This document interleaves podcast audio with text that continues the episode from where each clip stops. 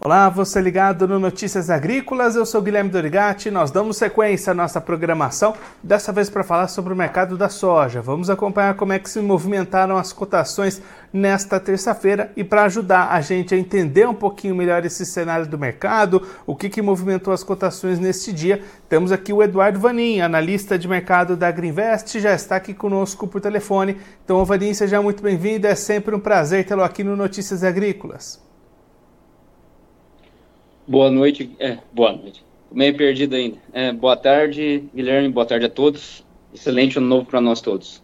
Vaninho, o que que influenciou a soja neste primeiro pregão de Chicago de 2024? Movimentações negativas nessa terça-feira, né? É, bom, posso citar três pontos. Primeiro, é, a Sinograin, que é a gestora das reservas na China, ela vinha comprando bastante soja nos Estados Unidos, um dos únicos compradores, não o único, mas é, o grande peso, ela vinha comprando soja americana para suas reservas. E comprou bastante, novembro, dezembro, comprou um total aí nas minhas contas mais de 140 navios, que vai passar de 9 milhões de toneladas, ajudou a fazer a posição da China nos Estados Unidos crescer, deu suporte também para as cotações em Chicago, mas segundo corretores na China, talvez a última semana, semana passada, tenha sido aí as, as últimas compras da, da Sinograin nos Estados Unidos. E aí gera um ponto negativo porque a Sinograin vinha pagando, vinha comprando essa soja americana, muito mais por uma motivação política do que econômica, porque a soja americana é muito cara, muito cara comparada ao Brasil, à Argentina, especialmente a Argentina, é, porque também a finalidade da compra da na Argentina é para reserva, e, e agora a grande pergunta é: se a Sinograin não comprar mais, quem é que vai comprar e pagar o valor que hoje a soja americana é, está no mercado? Muito mais caro do que a brasileira e a argentina. E aí, Vani, esse um dos pontos, quais foram os outros que também influenciaram? Bom, o, o, outro ponto é o clima no Brasil, melhor, mais chuvas, claro, a colheita no Mato Grosso começou, já recebemos aqui alguns reportes aqui dos nossos corretores, lá do Mato Grosso, 163, por exemplo, Lucas do Rio Verde, já chegando a, passando de 7% colhido, e produtividades variando muito, é, produtividades de 55 sacas até 30 sacas ou menos, é, e aí é, essa é a característica das primeiras colheitas no Mato Grosso. A variabilidade bastante grande, só que com uma tendência de ser muito menor do que o normal e o ano passado. Esse é o ponto. O clima melhorou, mas agora vamos ver como é que vem a colheita no Mato Grosso, que é o pior caso que o Brasil vai ter, pior cenário. E, claro, o mercado se preparando para a Conab, para o USDA, essas revisões que nós vamos ter. O INEA, que vai trazer também uma atualização do Mato Grosso, é, então vamos ver como é que vem essa, a, do lado da oferta essas revisões. Por enquanto, o que os produtores têm reportado e as tradings também, produtividades muito baixas.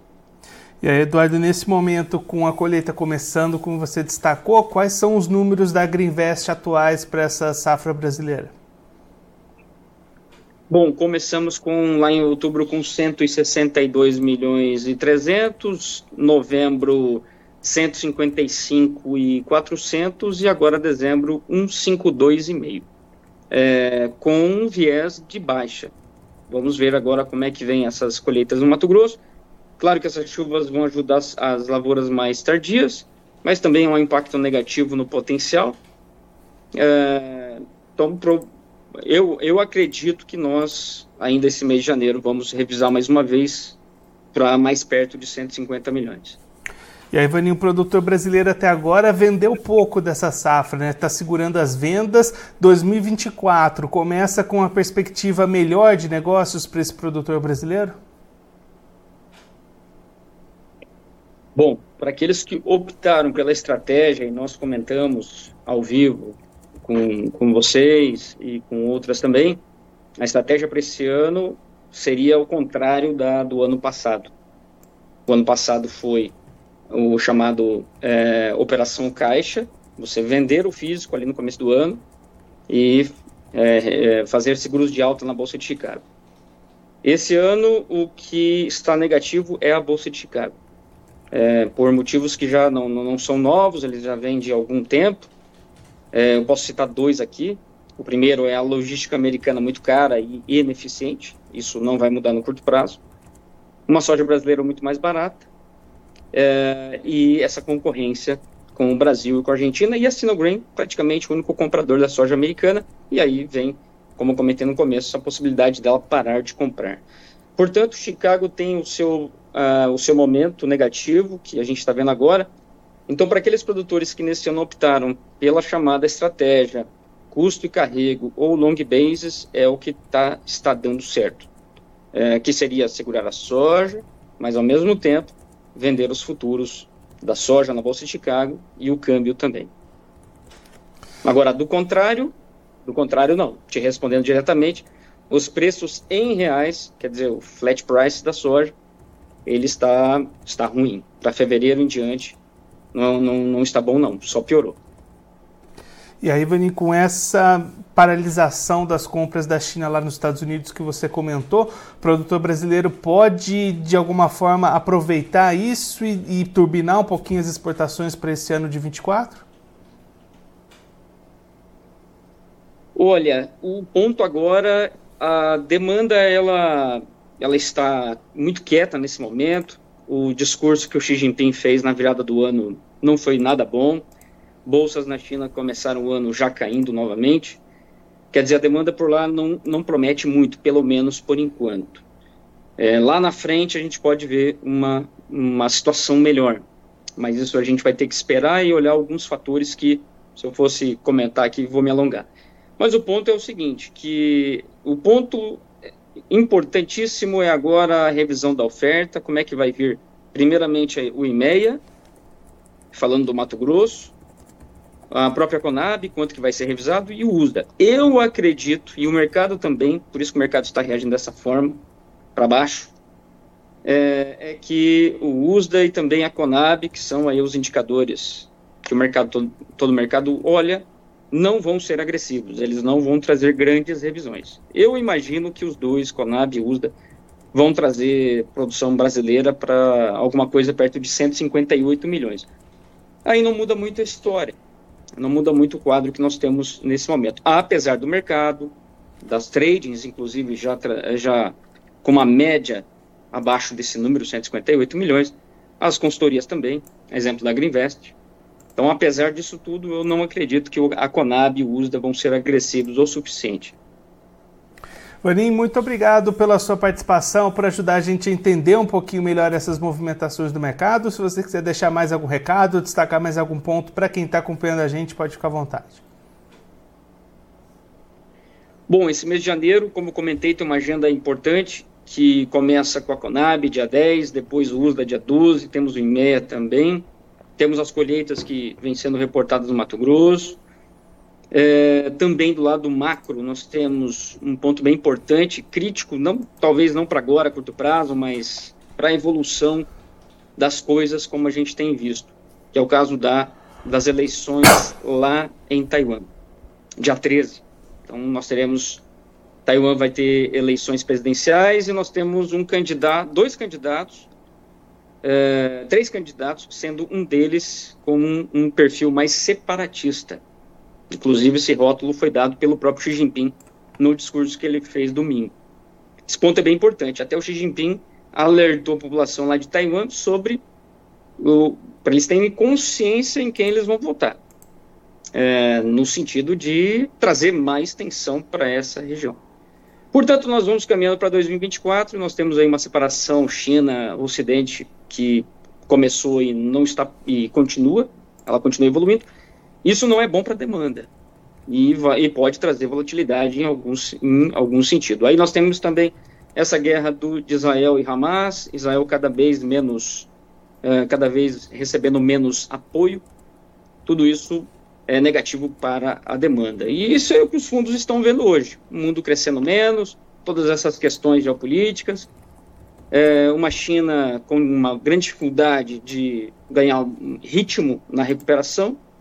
Então, o ano 2024 começa com uma agenda importante E para nós do agro, importante também acompanhar essa situação China-Taiwan, dia 13, além do nosso calendário para os grãos. Vaninho, mais uma vez, muito obrigado. A gente deixa aqui o convite para você voltar mais vezes e a gente seguir acompanhando as movimentações do mercado e os preços da soja aqui no Brasil e também no cenário internacional. Um abraço e até a próxima. Até a próxima. Esse, o Eduardo Vanin, analista de mercado da Greenvest, conversou com a gente para mostrar como é que foram as movimentações da soja na Bolsa de Chicago nesta terça-feira, primeiro pregão de 2024. O Vanin destacando um enfraquecimento da demanda chinesa para, pela soja dos Estados Unidos, e isso derrubou os preços nas cotações lá em Chicago. E aí, a partir de agora, o Vanin destacando um janeiro com muitas informações importantes que podem mexer com o mercado daqui para frente. As primeiras delas olhando mais para a questão da oferta, revisões importantes nas produções, principalmente aqui do Brasil, Conab no dia 10, USDA no dia 12. E essas novas perspectivas podem mexer com o mercado, apesar de que o Eduardo Vanin espera movimentações, cortes tímidos nessas perspectivas de oferta dos órgãos oficiais, apesar de muitas consultorias, inclusive a própria Agriinvest, já estimarem perdas maiores do que as consideradas por estes órgãos oficiais. Outro ponto de bastante atenção ainda no mês de janeiro, dia 13, eleições presidenciais em Taiwan. Isso pode mexer com a política chinesa, relações da China com o Ocidente e aí mudar mais de uma mais uma vez essa relação da demanda chinesa pela soja internacional. Então, muitos pontos de atenção ao longo deste mês de janeiro para definir os próximos rumos do mercado da soja, os preços, as cotações, inclusive para o produtor brasileiro que está começando essa colheita neste momento. Ainda tem muita coisa para avançar colhendo nesta safra 23-24 e essas movimentações vão impactar bastante na comercialização daqui para frente.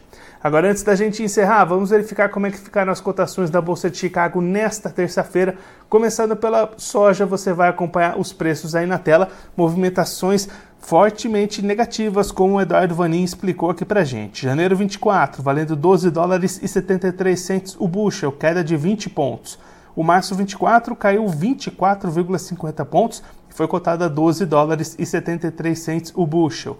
Maio 24 valeu 12 dólares e 80 centos o bushel, perda de 26,50 pontos. E o julho 24 valeu 12 dólares e 86 centos o bushel, perda de 26,25 pontos. Agora as cotações do milho, milho que também recuou nesta terça-feira. Março 24 valeu 4 dólares e 64 centos o bushel, perda de 6,75 pontos. O maio 24 valeu 4 dólares e 77 centos o bushel, perda de 6,25 pontos. Julho 24 recuou 5,75 pontos e foi cotado a 4 dólares e 88 centos o bushel. E o setembro 24 valeu 4 dólares e 91 centos o bushel, perda de 5,25 pontos. Agora, para encerrar o trigo, que também teve movimentações negativas neste primeiro pregão do ano. Maio 24 valeu 6 dólares e 20 centos o bushel, perda de 19 pontos. O julho 24 recuou 18,50 pontos e foi cotado a 6 dólares e 27 centos o bushel. E o setembro 24, 6 dólares e 38 centos o bushel, perda de 17,50 pontos. Agora eu vou ficando por aqui, mas a nossa programação volta a qualquer momento. Notícias agrícolas, informação agro-relevante e conectada.